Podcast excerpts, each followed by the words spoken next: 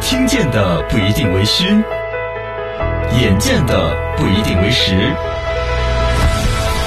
一文一见，看见新闻的深度。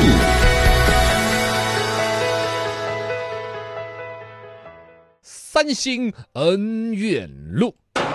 下。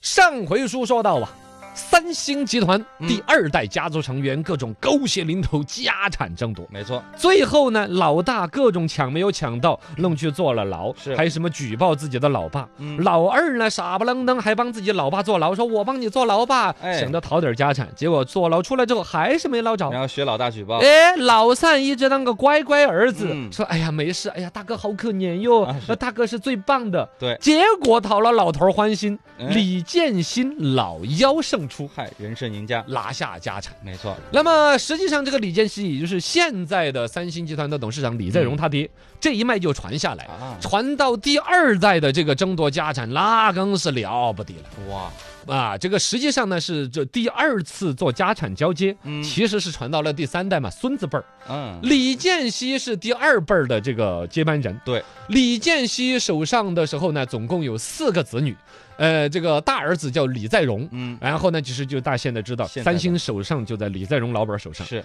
另外，其实还有两个女儿啦，三个女儿，啊，一个叫李富春，一个叫李续显，一个叫李尹熙，啊四个三个女儿，啊，三个女儿。这个老大李在镕呢，老大李在镕 是毕业于哈佛大学，哈哈佛大学，，哎，然后有流利的英语、日语啊，嗯啊然后说平常时候跟那个扎克伯格啦，嗯，跟苹果的那个库克尔库克啦，嗯都是很密切的喝喝茶呀、聊聊天哎呐那些关系很好，然后呢，三个女儿一个儿子。嗯按说这个儿子，你看又是哈佛大学，又跟库克是哥们儿，按说国际局势就很平稳了，哎，对呀，直接把生意交给大儿子不就了了啊吗？传给他呗，传男不传女，传嫡不传庶，是嗯哎这个什么鬼啊？ 啊，这是古代嫡出庶出，那是有几个老婆才会形成的制度。哦，但现在就是，但是啊，韩就国就那种大都男是子主义都也是很一强个啊对对，反正就在这种情况下嘛，传给长子怎么都合理，传是男不传女是吧？嗯但就偏偏出了问题的是，李家这三个女儿也不简单。哦，也很强哈，哦哟，这三个女儿一个比一个狠了。嗯，其中就要说到了啦，能力与颜值齐名，强大气场了得，那就是大公主李富真李富真啊。哦，这个人呢，就是就头段时间出过新闻嘛，是吸啊毒吸毒那然后个被调查啊怎么着。其实本来姐姐也是顺风顺水，就属于那嗯种事业型很了不得的一个女子。对，你想嘛，很强人的家李家三星的那个，不管从血脉基因嗯还是到她的教育资源，嗯很了不得的一个女子。但是后来因为爱情把自己给搞瞎了，啊，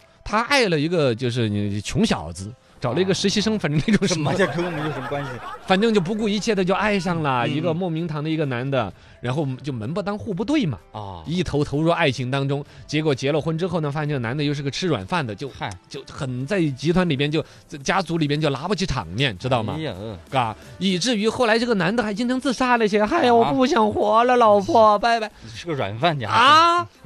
就这样子辛辛苦苦，这就靠女的把这个婚姻各种颠颠簸簸呵护着，维持了十七年，最终还是离了婚了。这婚姻把他哦，这离婚这穷驸马还要钱分割财产啊，哦，要不要脸？要一点二兆亿韩币，韩币，不过韩币也不怎么值钱差不多几十亿人民币吧。啊，算成人民币几十亿也不老少钱了。对这事儿当然能得不到逞了啊！你这李家人什么时候吃过这个亏？对呀，怎么我我就拿这六十几个亿人民币拿来请律师，我都不会给 你一分。没错，对呀你是这样啊通过请了一个排的律师，跟他咔咔咔一论证，啊，哦净身出户，一分钱没有。反正就是不要脸哦这种坊间一种传言，这个离婚了闹这事儿了，就跟李在镕这大哥在底下有点唆使，嗯包括那个穷老公、穷驸马为什么会搞得那么萎靡，也说这大哥在里边使了些手段，是吗就把他整得很萎靡啊，就看一看就是不能担大任那种，啊知道？吗？然后这一边到时候官司打了，但其实你放到一个企业管理层来说，对大家就是一个软肋了。嗯你看一个那么爬来来的老公还要是要个，负面影响。扯了那么久，他怎么管理好三星？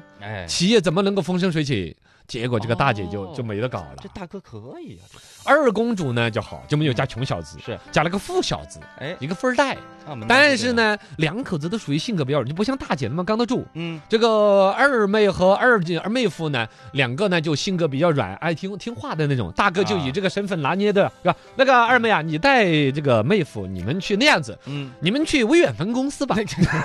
比较容易受控制 三星、微软株式会社什么的，